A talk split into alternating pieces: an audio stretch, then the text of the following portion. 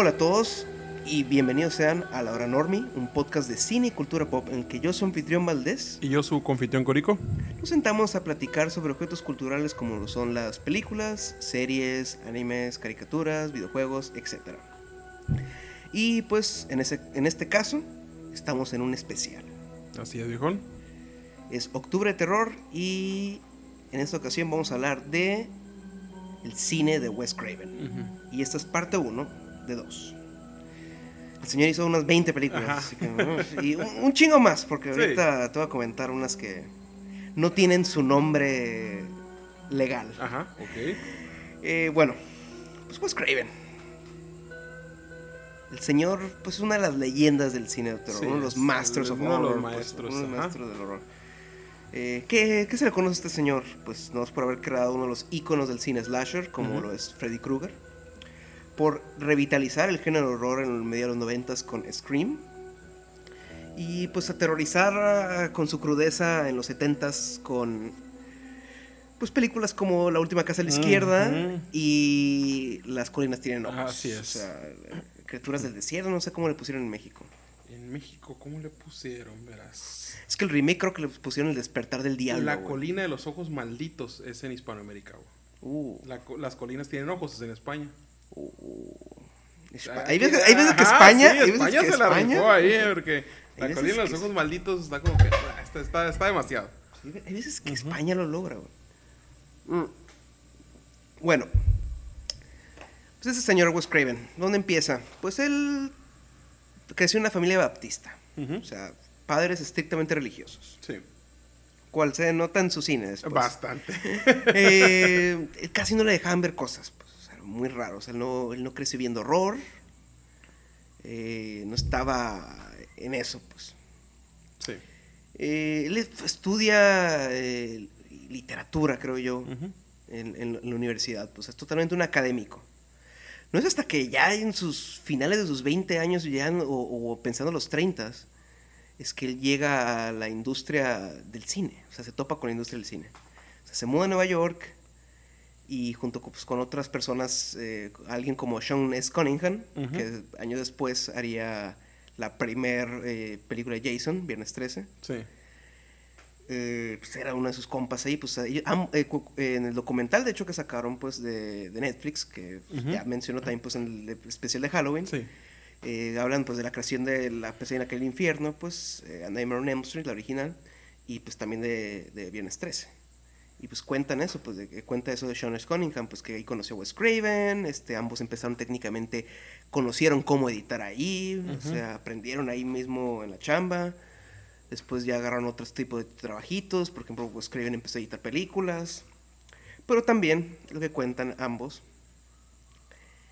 es que se entraron al lucrativo negocio de la pornografía. Ok. Así es.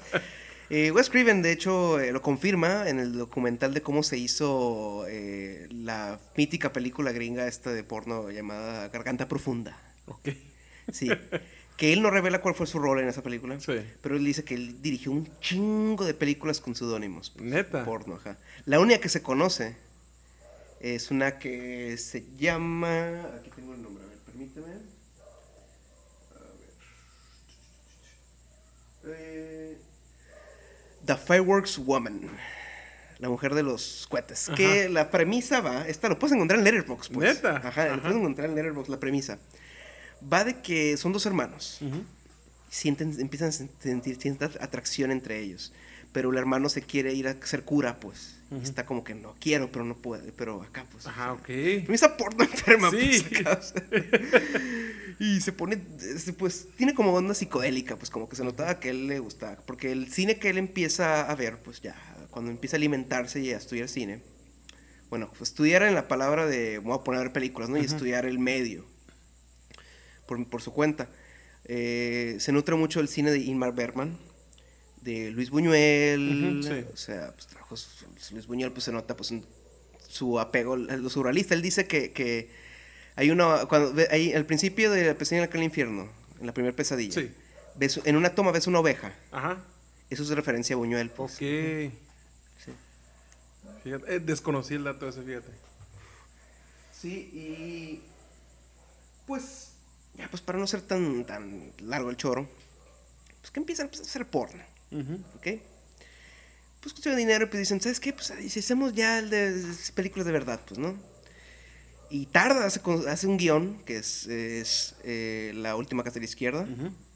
The Last House on the Left, que está inspirada, de hecho, en una película de Ingmar Bergman, ¿no? Tiene un, en un cuento, en una novela, que es este, el- el- la maldición de la doncella o el llanto de la doncella, creo yo. Y es sobre la, es la historia, la premisa de esa historia es pues de que la- unos padres pues viven cerca del lago, este, su hija sale a pasear eh, con unas amistades pues y, y son víctimas de unos bandidos pues hasta el punto que pues, sufren violación y pues los padres pues quieren venganza. Sí. Es la misma premisa pues, de, la- de esta película. Y pues notas le- de que el señor de dónde viene cuando ves esta película, eh, que es del 72, ¿no? Sí. Sí. Eh, no es una película de suspenso tan clara, porque la estás viendo y está filmada de una forma muy liberal, o sea, muy, de cierta manera, cinema verité, o sea, Ajá. muy eh, cámara en mano, muy onda no, nueva ola francesa, que de hecho pues también es una de sus influencias de François Truffaut. El de pues, filmamos en las calles, filmamos ahí mero, pues, ¿no? No, no más documental, por así decirse. Y luego la música que tiene es esta onda muy popera. Ah, demasiado rara, güey. Que fue compuesta por eh, uno de los bandidos, uno de los maleantes. De hecho, David Hess, que repite como villano en la, en la criatura del pantano, que es la que mencionas que no viste. Sí.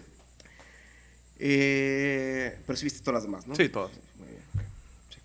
Eh, ok, esta, esta parte 1 vamos a terminar justo a principios de los 90, ¿ok?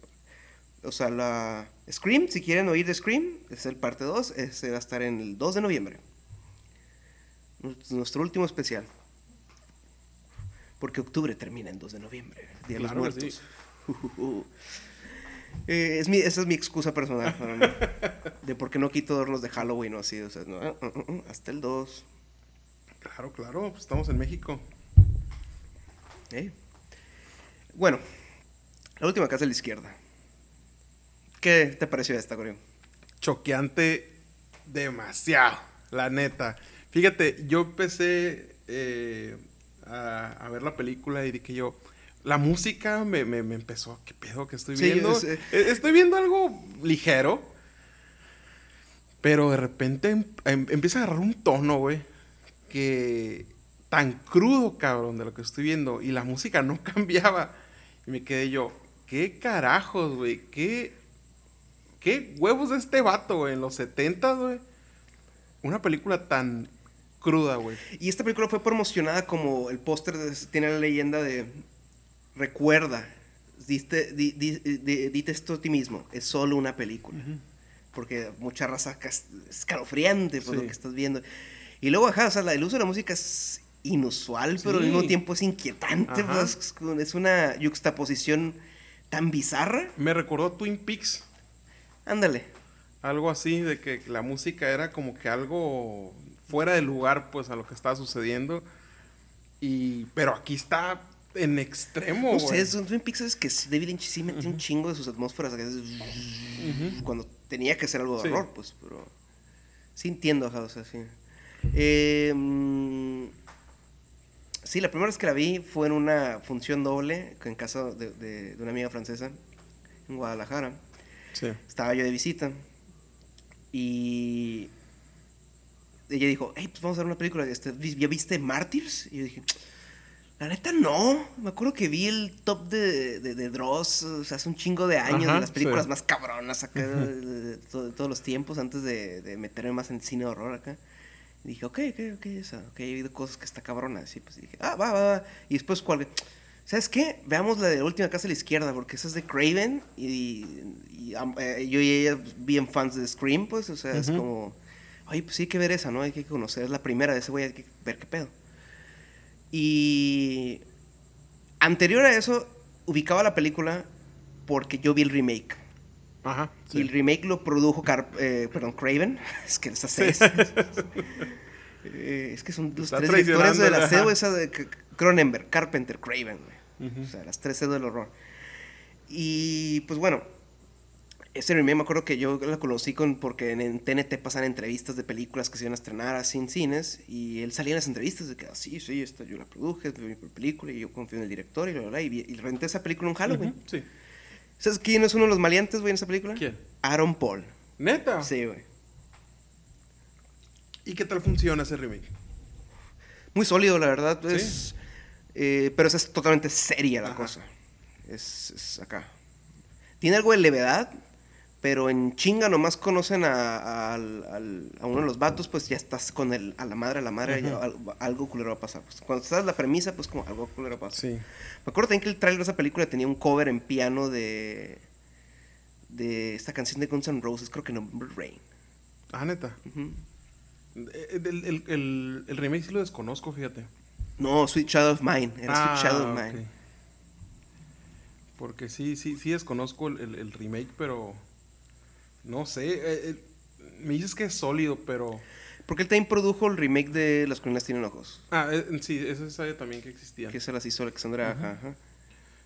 Pero no sé, no me imagino ya desde otra perspectiva el, el- o sea, lo surreal pues de, del- o sea, de la fusión. de Exacto, este es tipo de que viendo por primera vez esta, me, me, me cho- me choca, eh, o sea, me encontré con eso y choqué con eso. Cuando así vienes como digo, pero funciona porque es. La juxtaposición es tan bizarra que es, es, es más perturbadora sí. que, que ver algo que es totalmente serio, porque estás viéndolo en serio y lo ves y, lo, y, y dices, uh, sí, sí, acá. Pero este te deja más cicatriz, porque Sí, es más, claro. lo, hace, lo hace todavía más crudo, porque es la banalidad del mal. Así es.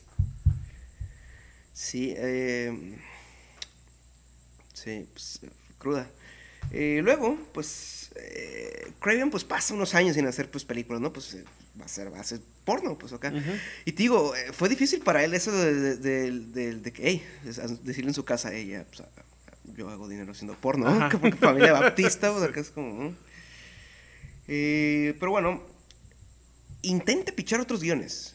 Y no, no, no, no. Hasta que escribe otra película de horror. Él aquí con esta película se da cuenta que, bueno, de aquí ya me doy en cuenta que no me van a dejar hacer otra cosa. Ujú. O sea, el güey no, no es...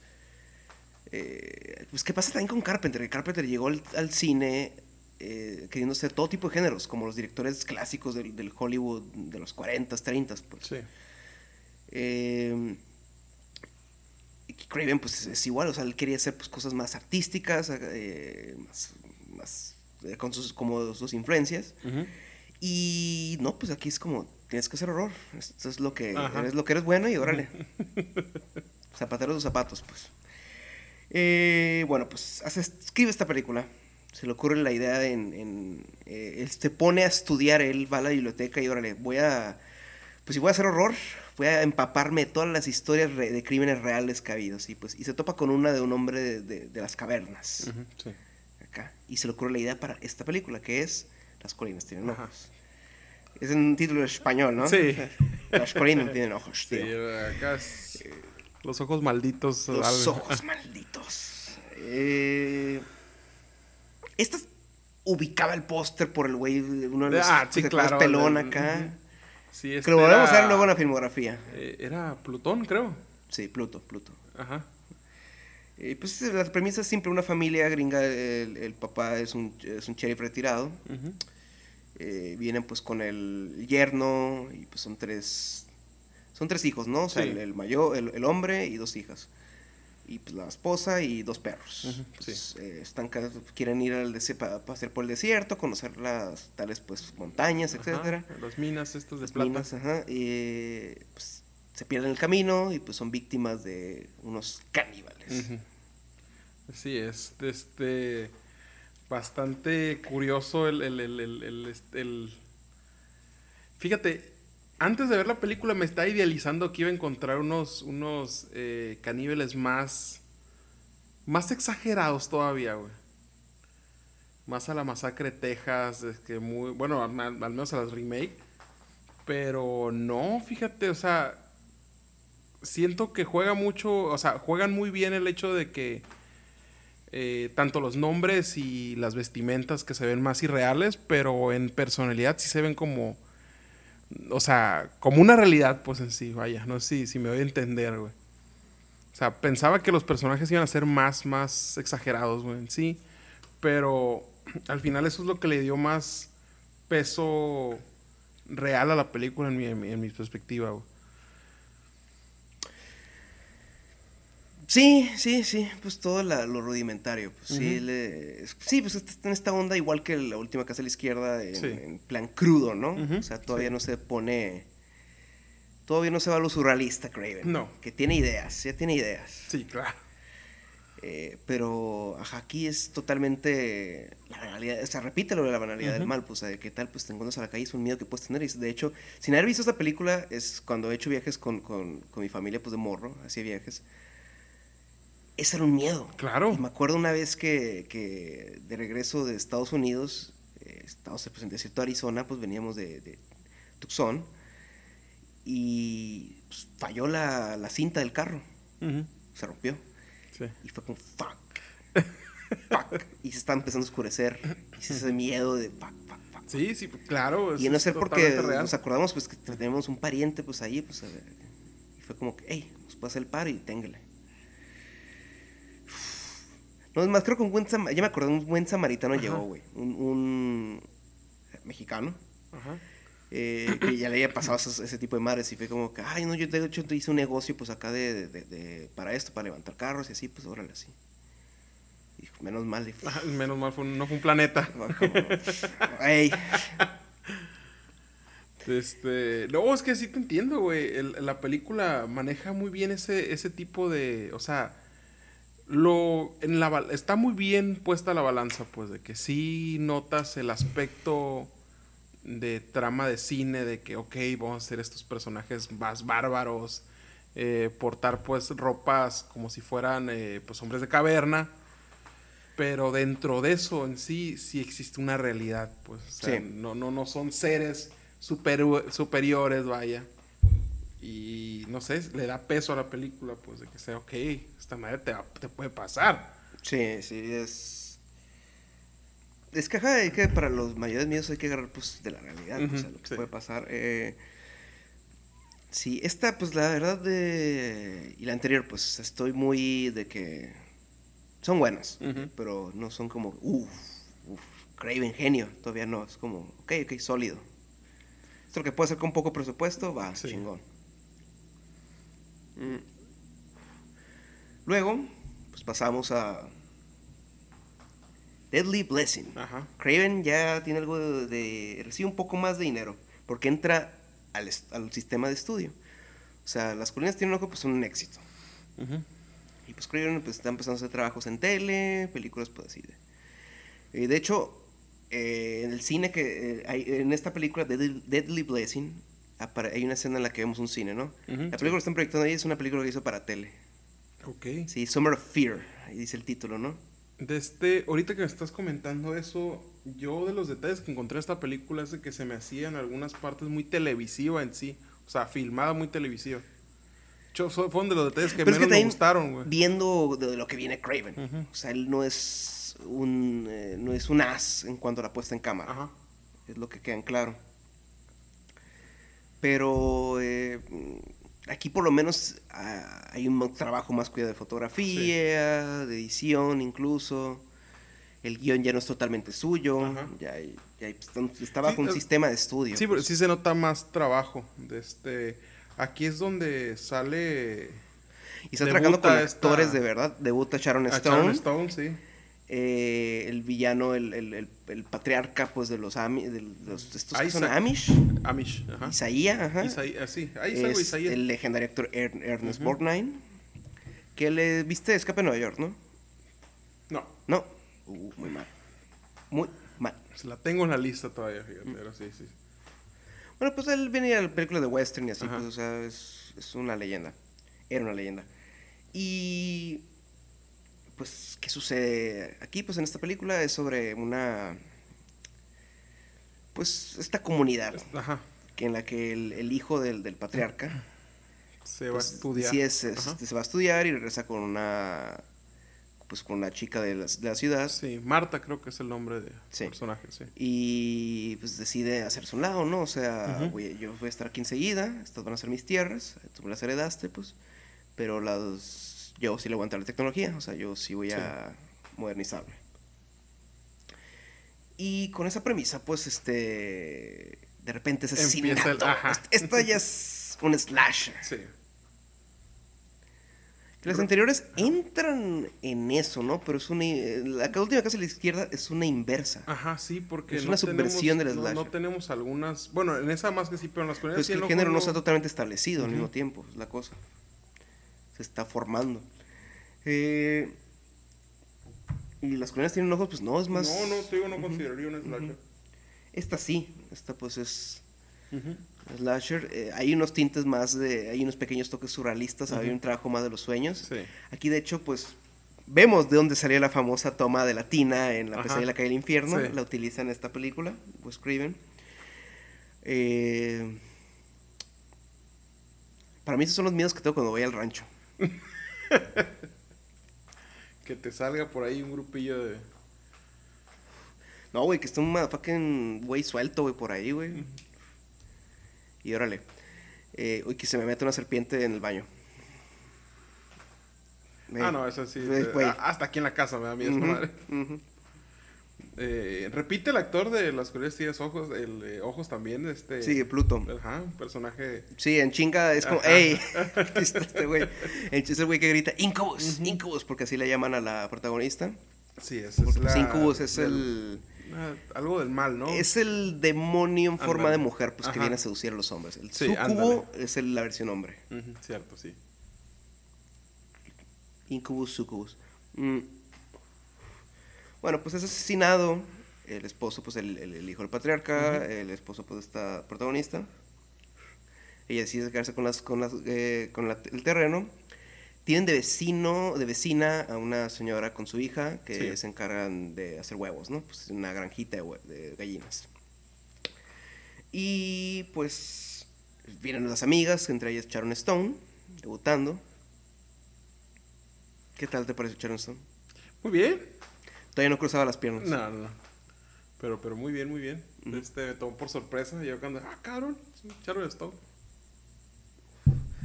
Sí, es, la- es ella era del póster, de hecho. Es lo curioso, pues, es como no me he dado cuenta. Es como, ah, órale. Echaron hasta un bebé, pues así. Eh, sí, las, ella tiene son las, las que tienen las imágenes más surreales, ¿no? En la película Ajá, con las sí. telarañas y todo eso. Es como, órale, es como que, hey, ahí viene el Freddy Krueger, ¿no? Que creo que para ese entonces ya existía el guion, ¿eh? De Freddy Krueger. Ajá. Neta. Y no lo quería agarrar nadie, pues. Eh, bueno, pues hace este esta película, The Blessing, que para mí se me hizo bien. O sea, del. Yo la tengo como de las. mm, no tan. De esta primera mitad, eh, que vamos a hablar en general de todo el episodio, pues eh, la tengo como. en medio. Que sí me hizo bien, como que el güey eh, agarró la, la onda de estudio Sí.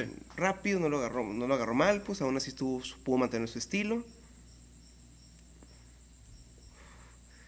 Y te digo, hay esas imágenes, que esas secuencias Craven, o sea, de las telarañas y las serpientes, o sea, es como, anda, es el horror para mí. Sí, y se repite bastante en el, en el, en el show este de Craven. Ujú. Este, ya más adelante vi algunos detalles que, ah, cabrón. Y también el, el giro, pues es totalmente Norman Bates, es uno de los Ajá, personajes lo sí. menciona, ¿no? O sea, que Sí. no- Y tiene ese giro, spoiler, lo siento, pues, pero vamos a Eh, ver, ya, no, no eso- spoilers, come on. Eh, este está en Amazon, Ajá. está en Amazon Prime. Los anteriores, pues no, o sea, sí es como. con- están en YouTube. Eh, bueno, pues sí, hace esta. Es, eh, éxito moderado. No molestó a nadie, pues. Ujú. Fue recibida positivamente, ok, pues ok. Y pues ahora, pues, Craven pues va a recibir más, va a empezar a recibir un poco más de presupuesto. Y va a ahondar más en los efectos especiales. Ajá. Porque pues si todo ahorita esas primeras tres que tenemos como que, pues son realistas, ¿no? En la Ujú, onda. sí. Porque aquí el asesino es totalmente alguien con un cuchillo. Ajá, sí. Ahora pues no, es hora de, de que él empiece ahora sí poner su estilo. O sea, de que este soy yo. Pero antes vamos a hablar de la primera adaptación de DC. Así es, la primera adaptación de DC, tengo entendido, es este Swamp Thing. Ujú. que es este, la produjo Michael Uslan, que es el que tuvo los derechos, y también Sí. es el güey que obtuvo los derechos de Batman, Ah, neta. a perpetuidad. Ajá. Así que ese güey y sus hijos están servidos Ajá, el resto sí. de sus vidas. Y sus nietos. Porque, güey, Estamos claro, güey. ese güey, o sea, hasta por el guasón recibe dinero, pues, o sea, es como, come on. Pues bueno, eh, Something, este, es una creación de... A ver, aquí tengo los nombres. Sí. Ok, es eh, Something, la cosa del pantano. Es una creación de DC Comics, creado por eh, Len Wein y Bernie uh, Wrightson. Sí. Sí. Y la premisa es simple. Este científico llamado Alec Holland, pues, está en el Amazonas, escondido, experimentando, pues, con plantas. Y pues llega este personaje interpretado por Adrienne Barbeau, que en ese entonces, la esposa de John Carpenter, Ok. que venía a hacer la niebla, de hecho. sí. Y pues, ah, pues ella llega, pues como una científica también, pues llega hasta una, una militarizada, hay unos militares por ahí, eh, como que una, andan unos militares aparte, una banda de pues, terroristas, por decir, militares. Que el líder de estos es el, el- uno de los violadores en la última casa de la izquierda, que es el que compuso la música de la última casa de la izquierda también. Sí, bueno. David Hess. Eh, sí, sí, en el mismo papel, la neta. Como que loquillo acá. Y la Sí. neta lo quieres que se muera y no se muere, no se muere, no se muere. Eh, bueno, pues ¿qué sucede? Pues llegan estos bandidos a este complejo militar al mismo tiempo que Adrian Barbeau. Eh, justo cuando acaban de descubrir un compuesto que puede crear plantas en cuestiones de minutos. Ujú. O sea, es como, wow. Eh, pues llegan y resulta pues que el, que el que cuidaba ese lugar es un güey enmascarado, literal, en Misión Imposible se quita una máscara del acto. Te hubiera encantado ver esta chingadera, güey. Te digo, es una, Güey, estás escuchando es como que- una super de cómics, güey, que dices, güey, qué pedo. Ajá. Eh, y pues resulta que es el villano, Arcane. Ujú. Eh, y pues él quiere el compuesto para usarlo para sus fines acá. Eh, prenden, le prenden fuego a este an- antes de que eche el químico. El se- es que de hecho el, el químico si lo tiras a tales superficies eh, resulta como pólvora, pero después empieza a caer, empieza a crecer vida. Así que él, él cae con el químico de Alec Holland, pues, interpretado por Ray Wise, que luego conoceremos como el papá de Laura Palmer Ajá, sí. en Twin Peaks. Eh, pues recibe todo el químico y se convierte en la cosa del pantano. Y pues salva a Adrian Barbeau de los terroristas. Y pues toda la película es una persecución, haz de cuenta. Estaba, eh, yo estaba leyendo que la primera mitad es la que es. que, ah, está muy buena película y después de ahí es como que. No sé si lo quieres. Sí, sí, sí. eh, eh, es que la primera mitad es entretenida, tiene toda esa mierda de cómica, así de Sí. que es súper mamoncísima, de que neta es una caricatura. pues. Ajá. Eh, Barbeau pues está, es- de hecho no cumple lo típico de la sale el peligro, ¿no? Ahí agarra una matralleta y nomás Sí. se dan cuenta y, ta, y sí. Eh, ajá, y nomás llegamos al punto medio, o sea, ya la están persiguiendo y es como que, ok, pues llega el Something, les pega a estos güeyes, un güey en un traje, super mamón. Obviamente Ray Wise no hizo ese papel porque pues tiene que ser un Ajá, doble, pues, sí. y órale. Y, pues Nel. Eh, pues ya, pues los captura Arkane y pues téngale, este Arkane usa el químico y se convierte como una especie de zarigüeya mutante, güey. Es un buen pedo. Eh, es un- otro güey en un traje, ¿sí? Y pues se pues, chingaron a chingazos y pues órale, sobrevivió al final y pues la bella y la bestia, ¿no? Pues como una onda de la criatura de la Laguna Negra, pues Sí. se enamora, pues así.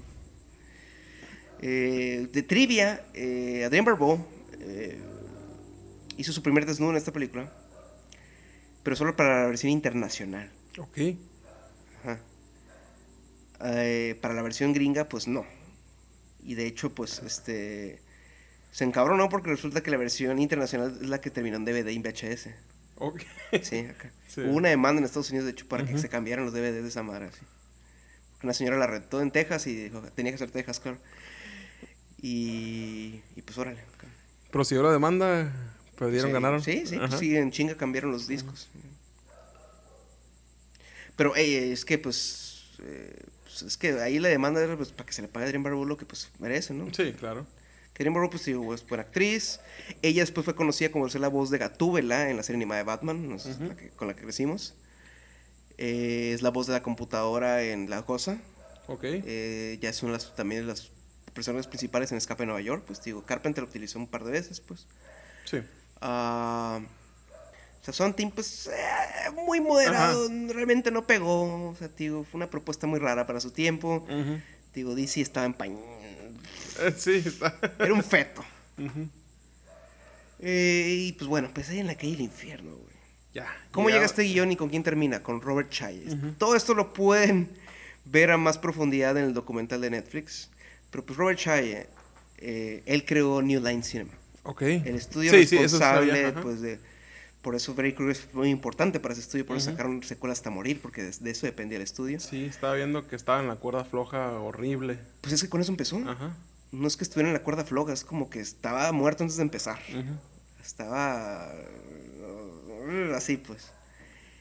Y siempre, pues ves en el documental que la película estuvo siempre a que deberle dinero a la raza y deberle dinero a la raza y así, pues. Eh, los puntos importantes que saca ese documental es que el hecho de que Craven, ya, porque aquí estamos en medio del, del cine slasher, Sí.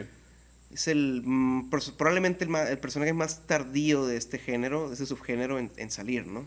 Sí.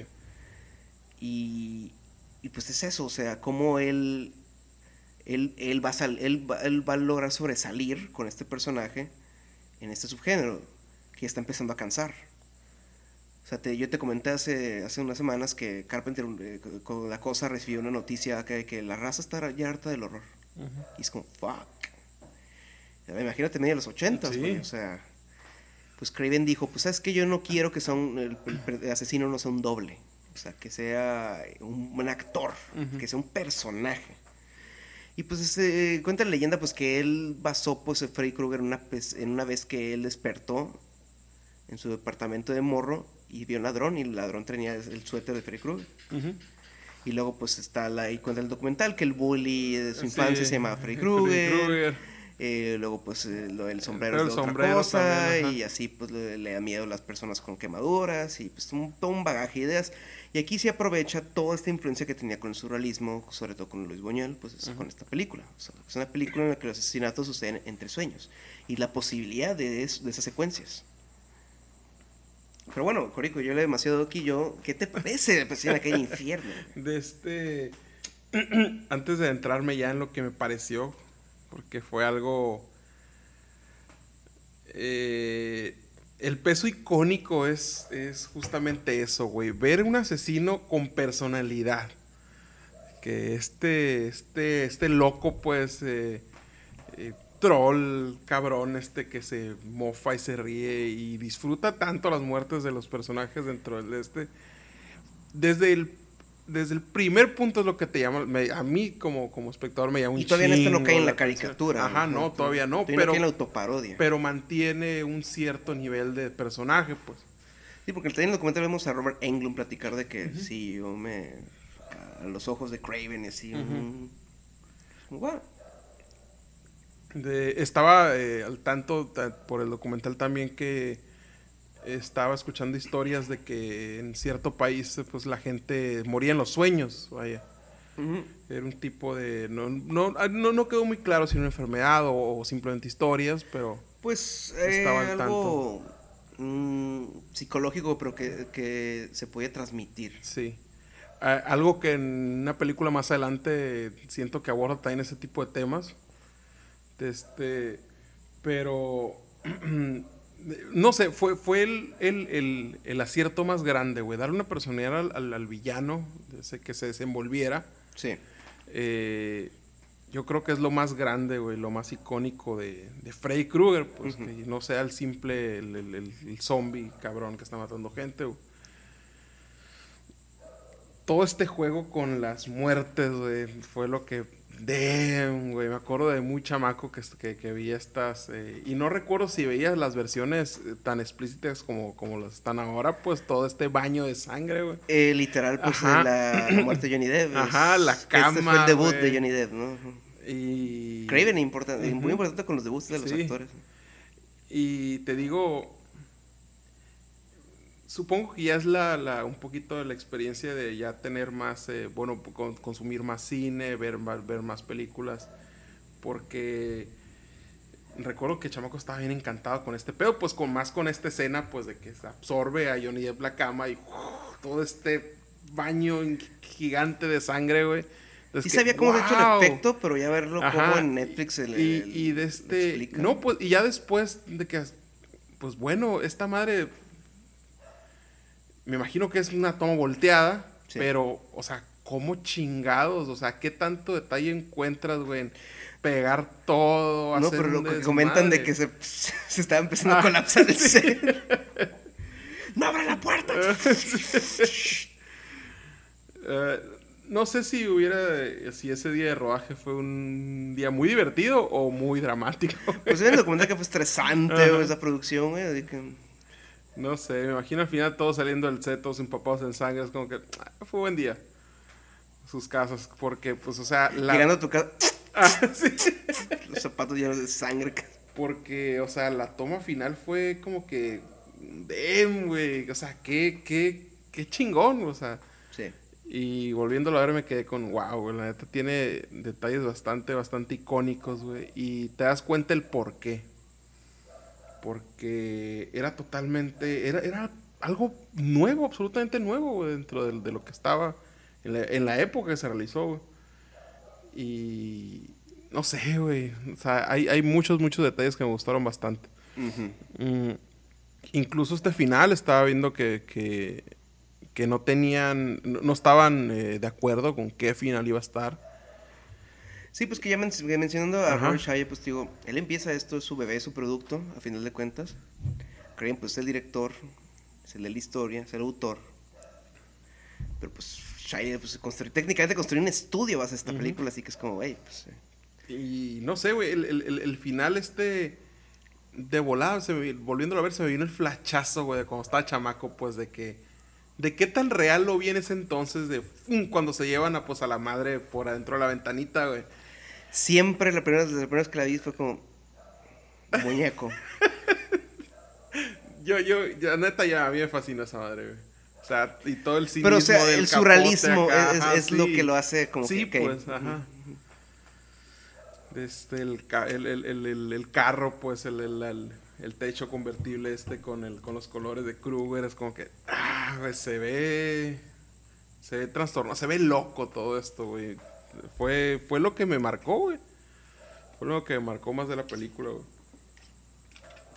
Ese tipo de clásicos que, volviéndolo a ver, te quedas tú, damn, güey. Por esto es un, chingado clásico, güey. Sí. Es. Sí, el- me acuerdo la primera vez que la vi. La vi en la, en la prepa. O sea, recordaba a Freddy porque pues, Freddy contra Jason, pues acá, pues, cuando pasaban los anuncios, etcétera, el póster. Como, ah, el de las cuchillas, órale. Pero no sabía el concepto bien, pues hasta que ya la vi. Creo que también porque había salido, estaba a punto de estrenarse el remake. Ajá. Y dije, ok, pues voy a ver qué pedo. Se, trata de esto, órale, órale, órale. Y vi la primera y y cómo, le va- cómo está hecha la historia de que los personajes se ponen a investigar sobre el personaje, sobre Freddy Krueger, pues de quién es, pues toda la leyenda y bla, bla, bla. Y es como, oh. me fascina porque todo el concepto de que es una tulpa, pues de que, de que, o sea, el, el colectivo hizo que, ha- hace que salga, pues de las pesadillas, el pensamiento colectivo, pues hace que se materialice. Por eso lo han tratado de, trapa- de- de tapar desde hace años. Este- algo que ya, ya llegando hasta este punto de Craven, siento que en lo personal eh, la venganza es de los factores más importantes dentro de la Sí, de las películas que ha de manejado. Craven, ajá, sí. de este tanto esta como Los pecados del padre. ajá, ujú. eh, de este, la última casa de la izquierda tiene este tipo pues de, de final Eh, las colonias sin ojos también pues tiene un final Sí, tiene que en el remake el final es que al güey lo ponen dentro de un microondas. neta La cabeza la ponen así en un microondas. Y Dem, no, no desconocía eso, fíjate. sí, la última toma Ajá, suena bastante crudo. Una bien. es así, Ajá. pantalla negro. Así. Pero bueno, pensando. eh, el remake de, de esta película de, de La pesadilla que hay en el infierno, pues AC Craven no, no contaron con él. Pues. O sea, él se ofreció de que quieren que yo pruebe y acá y me ponga productor y de, de manita arriba, no. No, porque es una producción de Michael Bay. Eh, como la, la más, eh, la más notensa de Texas, pues él venía a hacer sus remakes, pues. Sí. Y pues sí, es malona. Yo nunca la vi. Nunca, nunca la vi. La he visto varias veces. Yo no, He no, no. intentado buscarle cositas que yo acá. Y, y nunca la vi porque a mí me tocó crecer pues con las originales, con las, con las primeras, este, en Azteca 7, me acuerdo que... No, pero sí, de No, hecho, por ahí. la dirigió el güey que dirigió, es la única película que dirigió el director del video musical, uno de los videos musicales más famosos de todos los tiempos, el video de Smells Like a Teen Spirit de Nirvana, Ok. y la película tiene ese feeling, es este, adolescentes aburridos. Qué bueno que me dices para no verla. No, es, demasiado digital, o sea, las, eh, por ejemplo, la, la- la toma esa del- de, de Freddy Krueger eh, siendo la pared, Ajá, la sí. pared moldeándose, que es un efecto baratísimo de que consigas una pared de látex y Sí. sí. No, güey, aquí es digital y super mamón y es como... Ajá, no, ah, pues, que- no, no. No, el surrealismo no. es- tiene cositas visuales interesantes porque pues el güey viene de videos musicales, pues ok, pero realmente no. Creo que el director también no se llevó muy bien con Michael Bay y pues no, pues, como que no. Por eso no volvió a dirigir películas. Regreso a los eh, Creo que fue a dirigir un video de JC Joy, güey, acá. Este güey también se hizo famoso por los videos musicales de Green Day en la era de- del American Idiot. Ok. Este güey dirigió todos los del American. Idiot. Sí. Desconocida ese, ese dato, fíjate. Samuel nunca, Bayer, nunca- Samuel Bayer. Eh, pues sí, pues esta, eh, pues, pues, bueno, la original, pues la, la vi antes, pues sí, era como, no, pues está, está cabrón superar, o sea, veo cómo la puedes mejorar, pues en cuanto a los efectos, pero, o sea, no, está muy bien hecha, luego tienes a fucking Johnny Depp, Sí. que ahí te va otra trivia. El que fue Freddy Krueger en el remake Ajá. era compa de Johnny Depp. Él lo llevó a la audición, o sea, él iba a audicionar para el papel de Johnny Depp. Ah, neta. Sí, y es una situación que sus- vuelve a suceder en otra película de Craven, que vamos a ver en la parte 2, Ujú. en la que un güey va a acompañarle en la audición y lo terminan casteando al güey que va de acompañante. Qué curioso, fíjate. Lo que, lo, lo, lo- o sea, cómo se dan las cosas. Sí. Rorschach. Ajá. Pero bueno, pues Johnny Depp resultó ser una persona malvada en los últimos años y pues téngale. Eh, Pero es buen actor. Pero, pues, Sí. eh. Bueno, ¿qué sucede con la pesadilla en el infierno? Pues un éxito, ¿no? Ujú. Crea una franquicia y crea un estudio. New Line Cinema. ¿Qué haría después New Line Cinema? Ah, pues nomás la trilogía de los Señor de los Anillos. No más. Ajá. Ganadorcísima de premios. Y pues, ah, ¿qué hace después? Craven hace, pues, al mismo tiempo, porque necesita dinero, porque pues esta película ves en el documental de Netflix que el dinero estaba que, hey, te pago luego. Ajá. Eh, con PC y la Creen Infierno, pues el güey aceptó un cheque en, en friega y voy a hacer la secuela de La colina tiene ojos. Eh, él desprecia la película, no la considera de partes como totalmente nomás hecha por el varo. Es como, eh, X. ¿Qué hace después? Ya teniendo la fama de la pesadilla de la calle del infierno, de ser el nuevo maestro del horror, bueno, ser uno de los maestros del horror del entonces, porque pues Carpenter ya tenía el nombre también. Carpenter más cabrón porque el- sus películas eran vendidas ya como John Carpenter's eh, Christine, a pesar de que estaba basado en un libro de Stephen King. Sí. La cosa de John Carpenter, este, Starman de George Carpenter. Eh, ¿Qué sucede aquí? Pues eh, regresa a una película de estudio. Warner Brothers, que termina comprando New Line Cinema unos años después, décadas después. Eh, pues le ponen este libro. Aquí tengo el nombre, permítanme. ¿Tienes la ficha ahí, tiene la mano de Deadly Friend? Estamos hablando de Deadly Friend. Sí, Que está es- basada en el libro es- Friend. Ajá. Diana Helsing. Exacto, eh, es una adaptación. Eh, ah, esta película, esta película. Esta está en HBO Max. Ajá. Se llama Obsesión Fatal, así le pusieron en México. Sí. Y pues la premisa es sobre pues, un chavillo que es un genio de las Ajá. computadoras, que pues, crea un robot, es un- lo mete en la escuela de medicina, está pesado. Y pues se muda a una nueva casa, ¿no? Pues para ir a la universidad a enseñar o a aprender. Pues que sí enseña, ¿no? El güey, o sea... Creo que sí, por la mayoría de tomas es- él ya practicando con el cerebro humano. No es tanto medicina, es como que más. Todavía más avanzado, todavía más mamón, güey. Pero tiene que entrar en la Ajá. anatomía, pues. la- Sí. De este. Y pues, ¿qué pasa? Robot- de todos los campos, es un genio. Ajá, pues, sí, o es un genio, Es un sí. genio. Pero no está bien el coco. Es lo que aprendemos porque el güey pues se enamora pues de la vecina, que la vecina pues tiene un padre abusador Ajá.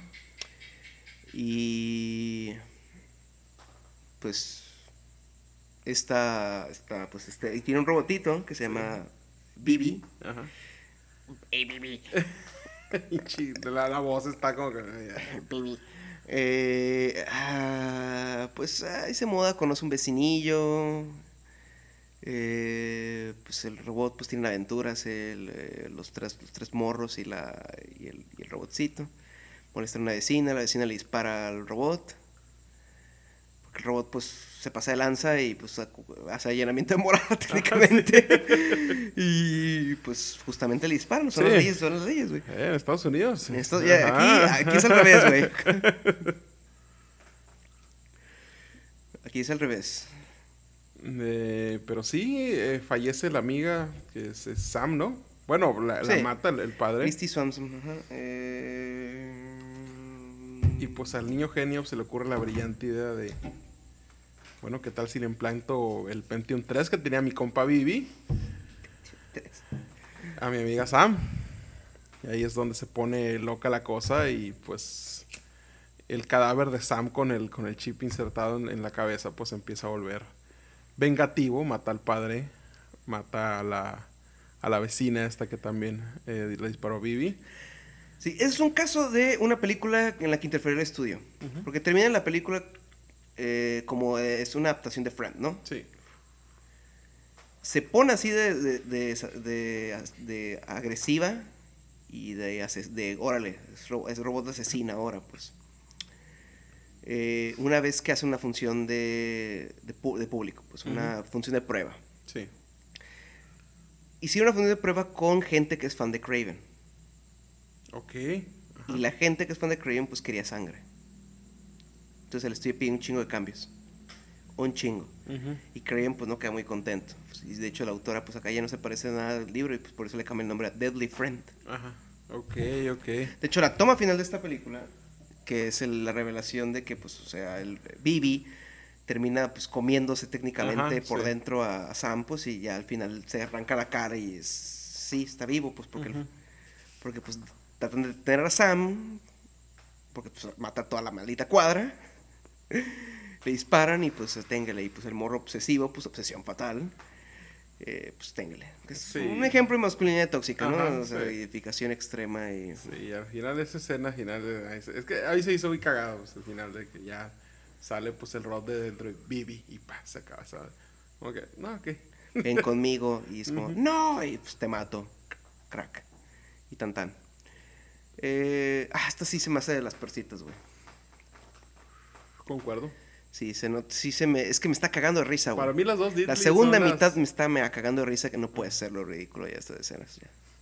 De hecho, cuando mata a la viejita, güey, es un maniquí bien cabrón, dices, bueno, el mames, balonazo güey. está muy exagerado, güey. De qué chingos estaba hecho el balón, me quedé yo, está, está muy, está muy exagerado. Sí.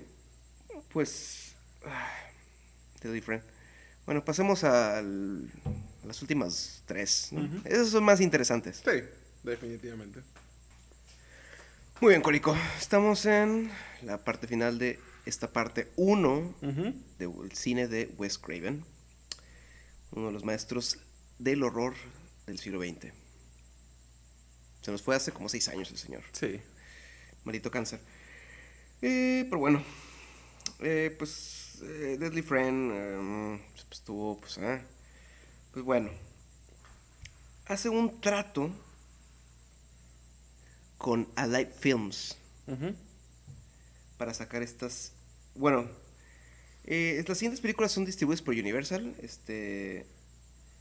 eh, pensando con, la, con esta, pues que es La Serpiente y el Arco Iris. ¿Qué te pareció La Serpiente y el Arco Iris? Muy interesante, güey. Una premisa bastante, bastante interesante. Eh, no había, o sea, pensando en la época y partiendo de lo que te había comentado ahorita, de que te digo que eh, Craven eh, había escuchado pues de estos rumores de que en, en otro país estaba esta onda pues de los sueños y El señor hizo su tarea y se puso a investigar Ajá. chingo de madres, pues acá. Y aquí retoma pues la- esta onda de una pues un- una, una sustancia, vaya, que pues zombifica a la gente y las, las, las vuelve a la Así vida, es, esta es la película de Wes Craven, porque todo director de cine horror que se respeta tiene una película de zombies. Así es, viejo. Este, y es, es Dennis Allen, creo, el, el- personaje principal. Sí, interpretado por eh, Bill Pullman, de quien conoceríamos unos años después como el presidente de los Estados Unidos en Día de la Independencia. Sí, pues que trabaja de, pues, eh, trabaja en una, pues, no es farmacéutica, ¿no? Pero esto es algo... Sí, es una Bueno, sí. Este, pues que le encargan ir a investigar cuál es esta milagrosa... Alfred. Ajá. ¿Cuál es esta Sí, viste que es el actor que sí, dice Alfred, ¿no? esta milagrosa sustancia, pues para usarla en, en- en lo que sería anestesia, es lo que le dicen ellos. que, pues, ¿Sabes qué? Pues, mucha gente se muere por mal aplicar la anestesia y pues averíguanos qué está pasando. Que si reviven. Ajá. De este, y pues llega eh, a este país y se da cuenta pues de todo el, el- el- misterio, el culto. Y hay ciertos detalles que me recordaban mucho a la pesadilla en la calle del infierno, güey. Tanto en Los esta- sueños, Ajá. Eh, no, y en, en- y en Thomas, por ejemplo. Pues eh, igual eh, es que lo viene ajá. haciendo de Deadly Blessing, o sea, el güey repite planos. Sí, eh, tanto como cuando se lo absorbe la tierra, este, muy parecido a lo de la Sí. Eh, y otra que me gustó mucho es esta cuando tiene el sueño con la, con esta novia eh, momificada, que le sale una serpiente por la boca, es como que siento que se veía muy bien, o sea, A mí, cuando está, eh, cuando regresa de, de- por primera vez de- del viaje y está en el restaurante y en, en una cena, y el ojo en la sopa. ajá, sí, Sí, fue como, wow. ajá. Sí, tiene bastantes detalles, este, eh, al principio se toma pues que el, el- el- con este chamán le da el, el, el tótem, ¿no? Es el, el, Sí, pues es que esta, este, ¿es en África? ¿en ¿Dónde es? Mm, Senegal. Algo así. Eh, pues hay un dictador, ¿no? Pues Sí. sí, es el que tiene, pues él conoce la toda la onda vudú, pues sí, sí. Sí, Y es es- como para mantener el pueblo a raya, este tipo de que, ¿sabes qué? Están preguntando de más, me lo matan Zombie. y me lo reviven. Eh, Señor, ¿por qué no nomás lo matamos y ya? Que me pregunto y si esa era una onda como Carpenter en ese momento, porque es del mismo año eh, que la de They Live de John Carpenter. Ajá, sí. La de los lentes, pues. Sí. O sea, de que toda esta onda de la administración de Ronald Reagan en ese momento en Estados Unidos, de que están zombificando a la gente mediante los medios, y así, Ujú. pues sí, es como, ¿eh? Sí. Tenemos una similitud ahí. Sí. Cierto. Eh, a mí me gustó esta. A mí me que gustó, acá- se me hizo muy interesante, Sí. güey. Fue Una premisa muy interesante. Este. Tiene su. Pues el estilo de Craven de irse a lo, al, al- al surrealismo. Me gustó más la segunda mitad de la película que la primera. La primera sí me hizo un poco más lenta. La segunda mitad es cuando se ponen las cosas. ¡uh! Cuando empieza este tipo de persecución. De este. Por parte de. No, no recuerdo cómo se llama la policía de ahí. Mm, Te- X. tenían un nombre específico, pero no me acuerdo cómo se llamaba. Pero sí, sí se vuelve. Ya desde que. O sea, porque la primerísima parte, pues, de donde vemos el tótem y el jaguar correr, y Ajá. está como que un poquito lentón. Ya después que se va entrando, pues, al misterio del, del, del, del chamanismo dentro del lugar, es como que ahí se, se empieza a poner ya más. Más caótico el show. Y la neta, sí. Este va arrancando más fuerte, güey. Eh, incluso desde, creo que el, Christopher se llama el personaje este, el, el que siempre está en el panteón, el- en el, Mm. el cementerio, que se pone ya, ya más bizarrillo ahí con el... Con, e incluso también la escena del baile este donde, donde llega este, este señor con poder, que no recuerdo el nombre del personaje, que le empieza a, a tocar el, el, el- el vaso, güey, y como que empieza un, un duda ahí a... a- a la- una posesión y quiere matar a esta a esta persona que, que es la protagonista de, del doctor. No quiero decir Alan porque no quiero pensar en Jurassic Park, pero según yo es Dennis Alan, algo así. Bill Pullman. Ándale. Eh, buena movie. sí, la verdad sí. Sí. Eh, pues, eh, no quedándose en el slasher, o sea, experimentando con más géneros. Me agrada, me agrada. Sí, a mí también. O sea, bueno, subgéneros, pues, en el horror. Porque, pues, señor se queda el horror. Sí. Él, él- y él lo supo al principio de su carrera. Es como, hey, es lo que me van a dejar hacer. Eh, después, aquí, ya en el 89, eh, Serpent Raven fue 88, Ajá. pues llegamos a... Pues lo que es una vil copia de Freddy Krueger, eh, au- autocanibalizándose a sí mismo, Wes Craven. Y pero esta es lo que iba a mencionar, esta es de Alive Films, la distribuye, eh, Alive Films consigue un, un, pues un negocio de, distribu- de distribución con Universal Pictures. Universal Studios. Eh, aquí es cuando Craven y Carpenter medio se conectan otra vez. Ok. Eh, Craven tenía este trato con Alive Films de cuatro películas, de las cuales cumplió nomás dos. Prince of Darkness y They Live. Ujú. Sí. Y no se cumple el trato y pues haz de cuenta que la feria o el de este para las siguientes dos, pues les agarró Craven. Con estas, estas últimas dos que vamos a hablar en este episodio. Y pues la primera que vamos a hablar es Choker. Ajá. No more Mr. Nice Guy. No me esperaba, güey, que me pudiera gustar tanto esta película. Ay, Dios mío, no mames, con un coro. Güey, es que es payasa la película de No, sí, principio sí, a sí, fin. compro- eso Ajá, lo compro, pero, güey, efectos, actuaciones, güey, o sea, edición y así es como, es Sí, sí, horrible, sí. güey. No sé, yo, yo simplemente me enamoré de la trama Es que- es que es pesada. esta, Craven cayendo en autoparodia, güey. Voy a volverse otro Freddy Krueger, güey, pero está hasta culero, güey. Culerísimo, güey. El, sí, el personaje principal es Horace Pinker, el villano, eh, el- que el cual lo mandan a la, pues, a la silla eléctrica, literal. Y pues se convierte pues en un ser de la electricidad, el, el cual puede poseer mediante electricidad a personas. Así es. El giro ahí es que creo que el que lo está cazando es su propio hijo. Eh, sería una opción.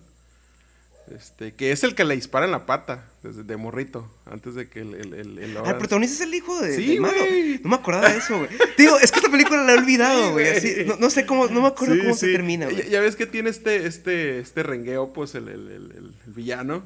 Se supone que, que cuando estaba chamaco, él, él- él vio cómo estaban asesinando a su mamá y le pega el balazo en la rodilla, pues. Órale. Y es como que no, como este, este dude es Es que lo único que me adoptivo, gustó de la pues. película es cuando empiezan los títulos y rompe la tele el villano. Ajá. pues, así, y es como, ah, tan tan, y se ya. De De- A partir de ahí este- es como. Eh, Güey, güey, güey. El villano es interpretado por Mitch Pileggi, que después sería el jefe de los Expedientes Secretos de X. Ujú, Él sí. sería. ¿Cuál es el pinche nombre, güey? Eh, no me acuerdo. Eh, y el hijo es interpretado por Peter Berg. Peter Berg. ¿Me viste que lo mencioné Sí, sí, sí, anteriormente? Eh, probablemente el, el mejor imitador de Michael Bay que hay. Él dirigió la película de Battleship, Ok. Friday Night Lights.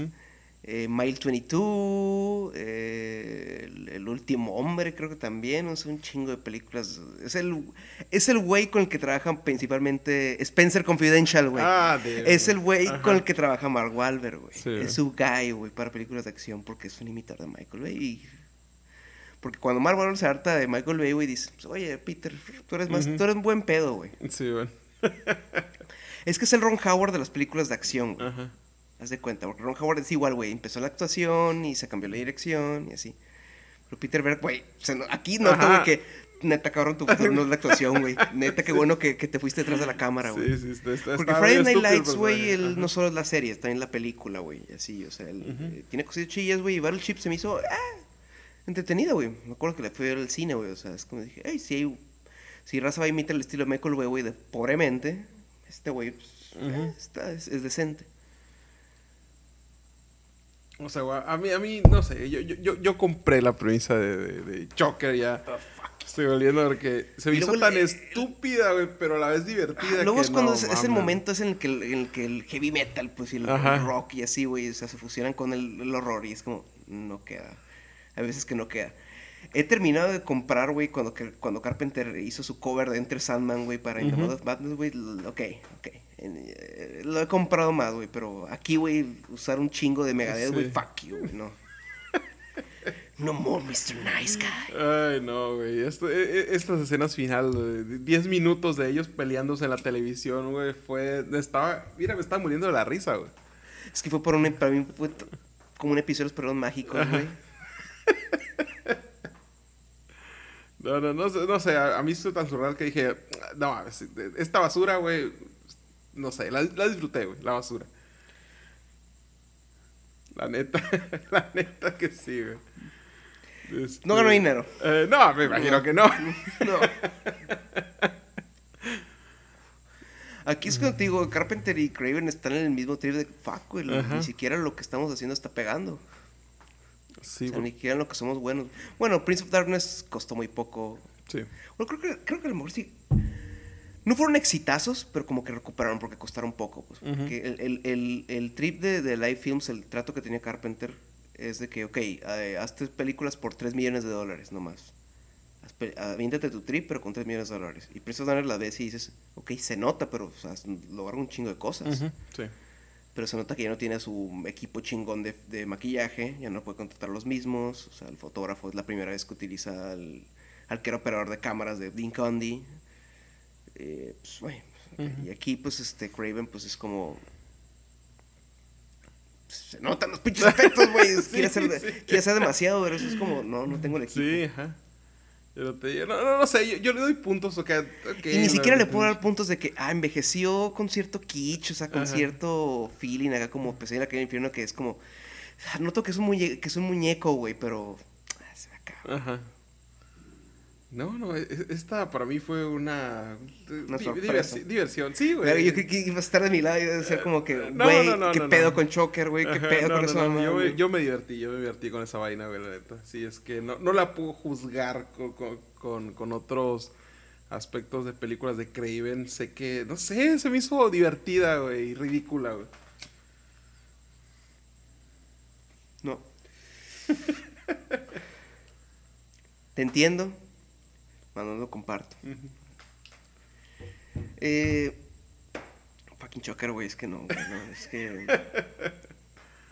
Y, y ¿sabes qué, güey? Yo, yo esperaba que me gustara, güey. Porque dije, sí. porque yo de morro, una vez me acuerdo, que cuando tenía el VHS de la momia, el VHS, un VHS gringo, eh, pues es Universal, pues, y Universal tenía un anuncio en ese VHS que promocionaban su catálogo de VHS de películas de horror. Ujú, En el sí. cual pues venía esta, venía eh, la gente de The People, la que, la Ajá, la siguiente que que, vamos a hablar, la sí. People Under, the- Under the Stairs, y me acuerdo que esas imágenes me quedaron grabadas, y hasta que veo esas películas pues como, oh, oh, o como cuando volver a conectar con Carpenter, cuando vi la magia del cine y vi cómo hicieron eh, unas las escenas de los- del pasillo de los monstruos en la boca de la locura, Ujú, en sí. Madness. Que me acuerdo que vi esa imagen y es como, ¿cuál es esa película? Acá, acá. Y me las topo por primera vez ya en la universidad o en la prepa, así baj- bajando películas. Porque pues, pinches ti- tiendas nunca tienen películas, güey. O sea, Ajá, sí. o sea, son de culto, qué verga. pues, Sí. Y las encuentro y digo, wow, y, y están chidas, güey, acá. Y el caso de Choker fue como que, no, güey, esto es basura, güey. Ajá, no sé, güey, yo, yo, yo la pasé de bomba viendo esa mierda, güey. Así de que... eh, eh, eh, Es que, la neta, tiene mucho que ver que odié a Peter Bear, güey, el personaje principal, güey. Es como, no lo compro, güey, es muy... es- Es, es Ah, muy ah, estúpido. exacto, es que Ajá, no solo es eso, habla como estúpido, güey. habla, sí, o es sea, muy eh, estúpido. O sea, hay escenas donde él está jugando fútbol americano, que se supone que es el deporte que juega y, y choca con el poste. Estupidez así, pues. Es un personaje estúpido. Pero no sé, llegando, te digo, a la escena final, todo este, todos estos chingazos sin fin, güey. Porque dura muchísimo este, este acto final. Es como que, que yo, esto es ridículo, güey. Pero toda la película se supo que era ridículo. Y es como que, ah, ok, funciona para mí. ah, está bien, cada quien. pues, está bien. A mí me gustó más de The Blessing, por ejemplo. O sea, pues, para mí está encimísima de... de, de- no, de esta. no. Eh, bueno, la última de este episodio es The People Under the Stairs, la gente bajo las escaleras. Y deja de decirte que esta sí la pongo. Sí, está en top. la está en top. Está- Esta sí. Toda esta onda noventera, güey. Tenemos a Luther, güey. Leroy en- en- dentro de la película. eh, Fool, el, el, el, el- el- Y pues ya viste que los villanos quiénes son, ¿no? Son los actores de Twin Peaks. Ajá, sí, Repitiendo el- este- la pareja. Esta onda de, o sea, la, la vestimenta sádica, cuando sale con este traje y la escopeta, es como que... Traje de eh, Gimp, ¿no? Haz de cuenta. Es como, what the fuck am Ajá. I watching? Sí, es, como- es que esta es más como una comedia de horror. Sí. Sí, porque eh, siento que el, el- el- En general es como que más comestible, incluso más... Pues no familiar, vaya, pues, pero... Un poquito más amplia, pues, por el, el- por el tipo de personajes que tenemos, porque pues tenemos niños, eh, tenemos este sentido de una aventura terrorífica, un suceso, de, pues, Y luego la gente debajo de la escalera. Ajá, Es que, sí. Porque eso es todavía aparte. O, Sí. sea, eh, o sea, los villanos están establecidos, son estas gentes que manejan la casa, que tienen de prisionera a esta Ujú. niña, ¿haz de cuenta. Eh, este, pues, el, el Full es el nombre del niño, Ajá. que es un chavito afroamericano, pues, que junto con sus tíos, de cuenta, pues deciden ir a asaltar una casa y pues resulta Vaya sorpresa que, se llevaron. Get Out. De hecho, es una de las influencias para Get Out. ¿En esta serio? película. Sí, este. eh, Jordan Peele, cuando hizo una función, este. De, hizo una serie de, de un maratón de películas de cuenta de películas que influenciaron Get Out. pues. Y esa estaba en la lista junto con Candyman. De horror noventero, así, de que tocaba ese tema. Pues. Sí, eh, y se entiende por qué, pues vemos toda la, esta, pues la crisis porque le pasa el, el, el gueto, como, como están desalojando a todos, pero pues aquí ya cae en lo, en lo extremo, pues Que estos son villanos, también medio Day Lip, villanos, te digo, ajá. ¿no? De que como te presentan en la América que está Sí. en ese entonces. Estos son unos villanos ya más, más, La escena que te digo que en ese VHS es la escena en la que salen de los gabinetes. ajá, Que empiezan a salir al final todos los, los Sí. gente bajo las escaleras, pues que salen por todos los lados de la casa. Esa fue como. Porque me acuerdo de morro, pues ver a una persona salir de un pinche gabinete, güey, donde guarda los vasos o los platos, güey. y Fue como. ¿What the fuck? ¿Cómo alguien cabe ahí, güey? ¿Cómo, cómo? Fuck, fuck, fuck.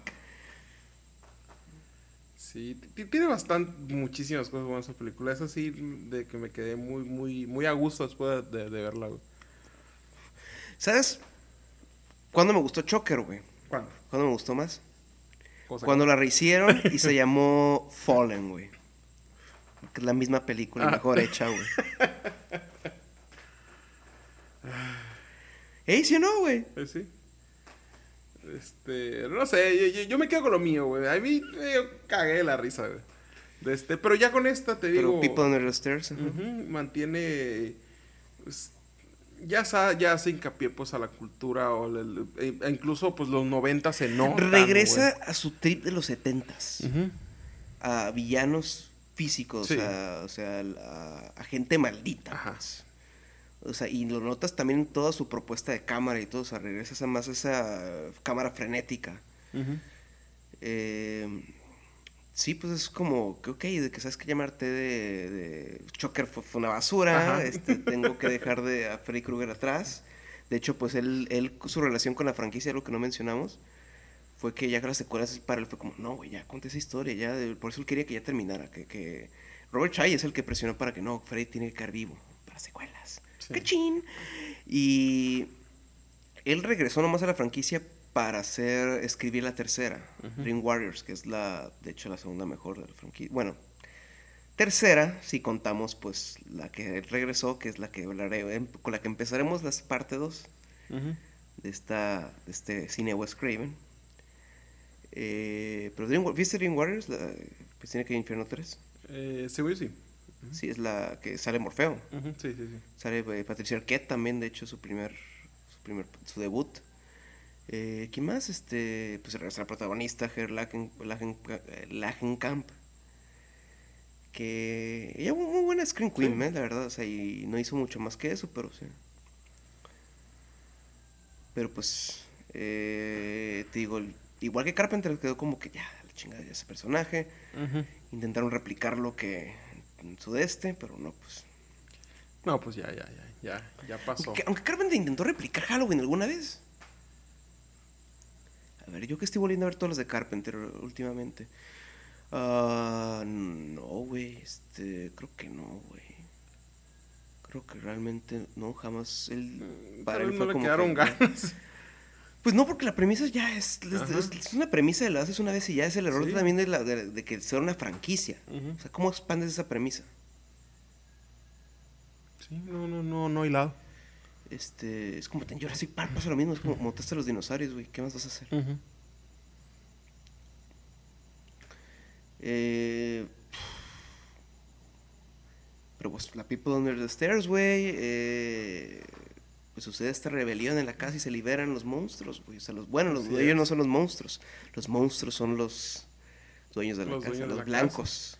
Se junta la comunidad y pues...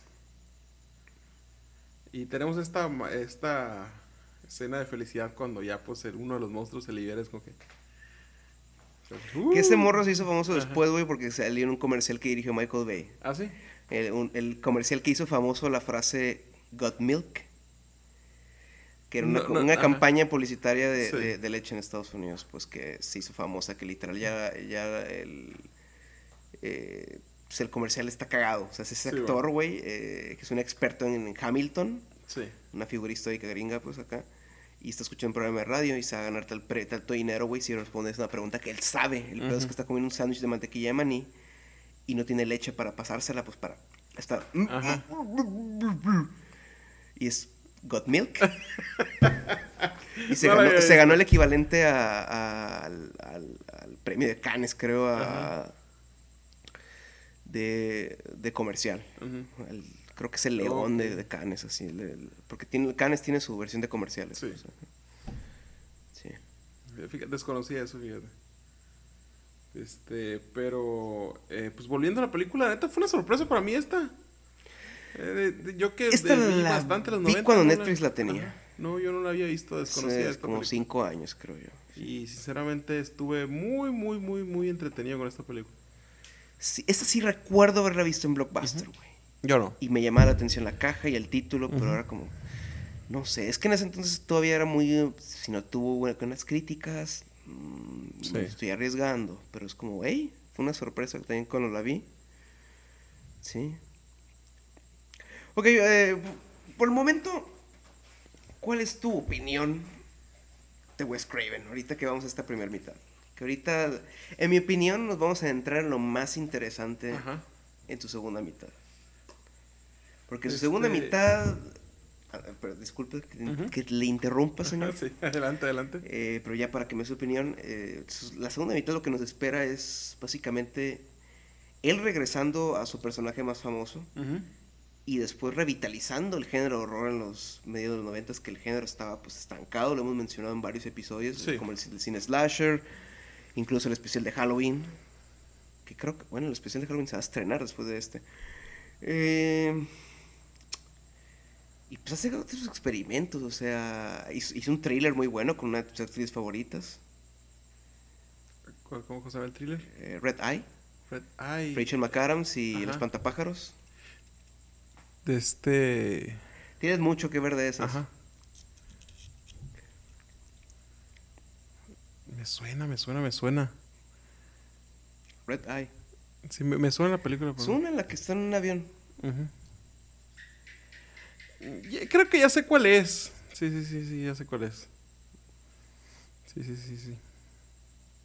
Creo que, creo que sí recuerdo eh, a ellos dos en, en- en una cabina de avión.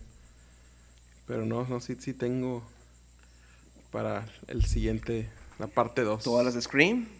que pues importantes porque vamos a básicamente íbamos a analizar cómo el género evolucionó con, la, junto con las de Scream. Eh, ¿Qué más hizo? Ah, hay una, hay una, hay una de él que es se ha vuelto de culto, que es totalmente original, que es él volviendo a sus ondas Freddy Krueger y Choker. Es como su tercer, tercer intento de, órale, quiero hacer esta onda, pero Sí. acá. Combinado con un poco de Scream. Se llama My Soul to Take. Sí. Esa sí no me suena. Es esa. Es acá. Y tiene un reparto de actores jóvenes que, órale, algunos sí dices, órale, órale, órale. ¿De qué año es? 2010 es la penúltima que hizo. Sí, es que esa pasó sin pena ni gloria, tío. O sea, no. Fue como que pues, tenía el cheque en blanco de que el güey, pues las últimas que ha hecho han pegado. Ujú.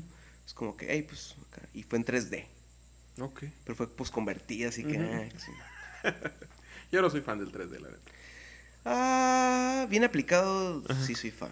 Sí, no, no, yo no. El no. pedo es que cuando muchas pendejadas pasaron. Ujú. Bueno, ¿Te acuerdas que estrenaron la de Furia de Titanes 3D? Ajá. Mucha raza la fue a ver y es como, no, raza, esa, yo sé que la posconvertieron en pinche dos meses, güey. Pero un buen proceso de posconversión tiene que pasar un pinche año. Ujú. Por ejemplo, Alicia el de las Maravillas fue una película que vi en 3D y es así dije, el 3D aguanta porque sí se nota que posconvertieron, pero que sí le tomaron el tiempo. Pacific Rim, esa la vi en IMAX 3D y también se fue como, no, sí se tomaron el tiempo. El Sí, man. es- es- le estaba en contra del 3D y lo convencieron y dijo, ¿sabes qué? Sí, pero lo vamos a hacer bien. Denme chance. Vamos a retrasar el estreno unos meses, pero denme chance. Y Life of Pi, güey. No me ha tocado ver muchos en 3D y simplemente lo dejé de Es lado. que ya también este es el cine de aquí local, pues que el 3D les, nomás les dejó de pegar y para 2013, 14 ya lo quitaron. Sí. Y también porque no- que en las películas también ya dejaron de técnicamente de vender el 3D. Ujú. Duró tres años el boom. Sí, es que cada salen películas. Pero bueno, ahora sí, señor Curico. Su opinión en Craven hasta ahora. Mi opinión de la primera parte de este especial de Craven, resumido en una sola palabra, fue sorpresa, güey. Desconocía bastante material de, de estas primeras películas de Wes Craven. Y sorpresivamente me gustaron bastante algunas, güey. Eh, estaba. Estaba alejado de la idea de que la primera película me iba a gustar. Y te digo, a mí me, me- me quedé yo, güey, ¿qué onda con esta crudeza? De este, todo su manejo de la venganza y cómo llegó a ser una de las películas más icónicas con, con la pesadilla acá al infierno.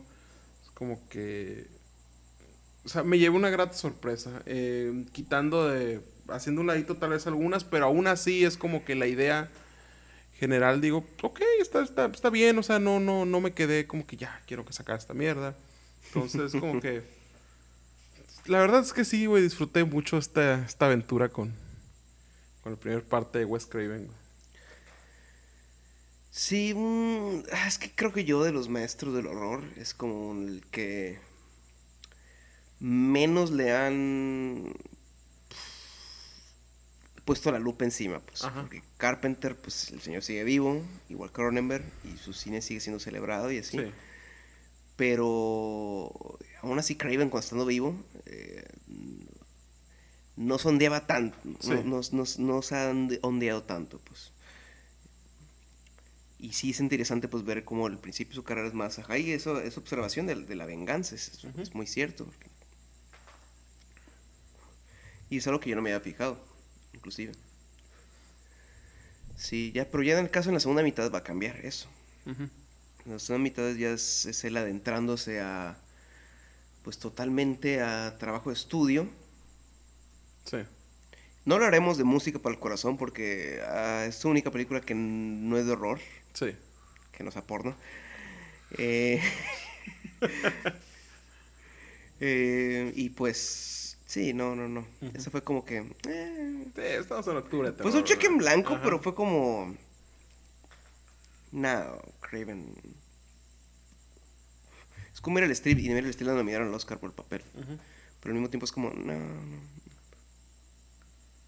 Sí, no, no, tenemos que pegarnos a las películas de terror. Horror. Octubre de terror. Sí, y pues, sobre todo las, con más razón, las- la segunda parte tiene, va a tener más auge porque ya se viene Screen 5. Ujú. La primera película de Screen que no cuenta con Wes Craven. Descansa en paz del Señor. Así es. A ver qué tal. A ver qué tal. No hablamos de ese tráiler, de hecho. Es cierto. Hablemos de ese tráiler ya. Ya. Mm. Me dices que has visto todas las de Scream, ¿no? Eh, en su tiempo las vi, sí. No, no, no estoy totalmente refrescado, pero sí. No eres fan. No. Yo sí, o sea, la primera la considero probablemente la mejor de Craven. Ajá. La mejor película que ha hecho. De no ser por Pesadilla en la calle del infierno o Nueva Pesadilla. Sí. Pero mm, la verdad, la, casi la pongo así encima porque es... Me encanta la idea pues, de, de personajes reconociendo el género y Ajá. jugando con las expectativas. Y el, el siguiendo él la onda de... Porque también es la primera vez que él ya no mete mano en el guion. Es un guion de Kevin Williamson. Eso ahondaremos más en el siguiente Ajá. episodio. Que aún así mantiene la onda del el villano burlón. Sí. Sí, sí, yo, yo estoy muy así de que, o sea, me gustaron su tiempo, te digo, las vi todas, chamaco, pero no, nunca fui tan fan realmente. Sí, sí, claro, las- es, que, es que pasó también el pedo de Scary Movie. Y yo las vi en una era post-Scary Movie. Yo vi primero las Scary Movie. Y conocí así, hasta que vi ya la primera, en mi primer año de prepa. eh, La vi en YouTube. La vi y dije, damn, esto está, está cool. Esto está cool. Esperemos que cambie la perspectiva volviéndolas a retomar. este- Pero esta nueva, Scream 5, que se llama Scream. Siguiendo la onda de Halloween 2018. Esta es Sí. Scream 2020 2022. Que se estrena en enero.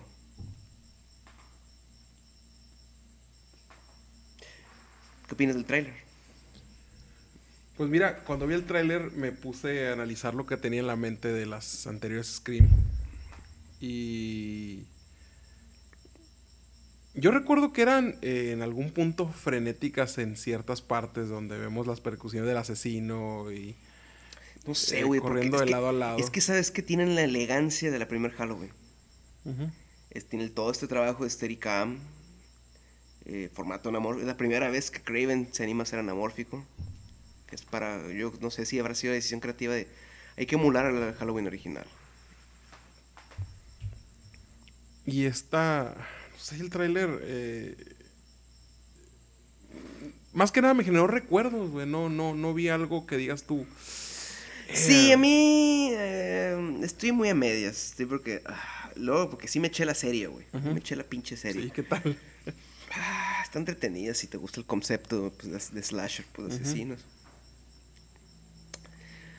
Ah, ah. Tengo fe porque es un tráiler Ajá. y porque me gustó mucho la película anterior de los directores, este, Ray or Not, porque tiene el buen balance de, hum- de humor negro y- Ajá, y, sí. horror.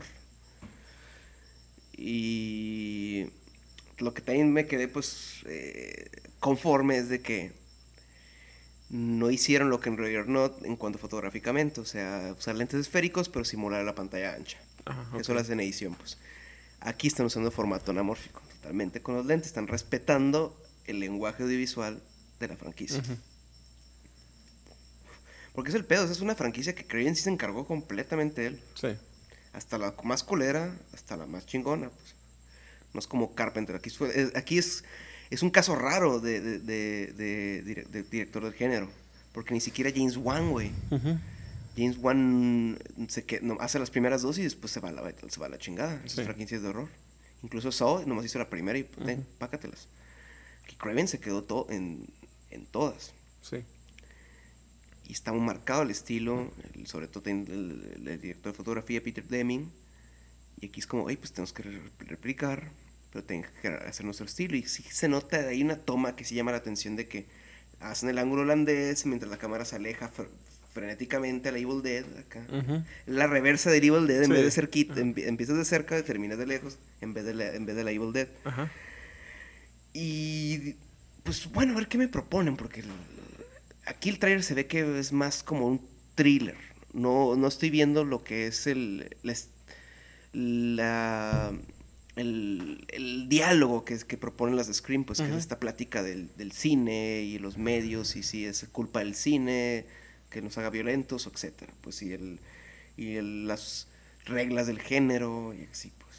Sí. Que es lo icónico, pues, ¿sabes? La escena, pues, en las primeras dos, de que, hey, estas son las reglas para sobrevivir una secuela, estas son las reglas para sobrevivir una película de horror, así. Creo que hay una pequeña mención en el tráiler, ¿no? ¿O no? Estoy equivocado. Sí. Algo, sí, algo sí, de... sí, mencio- como que está la tentación de que pues, no vemos eso, pues no vemos Sí. la- la- lo, lo nerd que Sí. hace la franquicia, lo metafísico, o sea, hay una, hay una, hay, hay una nomás mención de que estas son las reglas, pero pues no vemos la pinche regla. Ajá. Y por eso está más planteado venderlo más como thriller, porque también como vendes Scream, porque la anterior ganó dinero, pero no ganó lo suficiente como para en chinga decir, hagamos Scream 5. Ujú.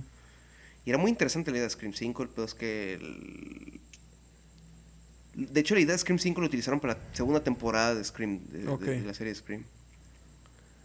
Que, ¿Te aguanto? Yo, yo- sí, sí, sí, adelante. Yo me, me vi como dos capítulos de la Sí, serie. porque eso se me hace más contarlo en el siguiente. Así que de una Ah, vez al, Chile. Eh, Kevin Williamson regresó a la cuarta. Él no Sí. escribió la tercera. La tercera estamos de acuerdo que es la peor. Sí. Es la que van a Hollywood. Que Ujú. parece Scooby-Doo, ¿no? Sí, sí, sí. Tiene cositas interesantes como la escena en la que Sidney Prescott, Prescott vuelve a ver su casa. Quedan dos.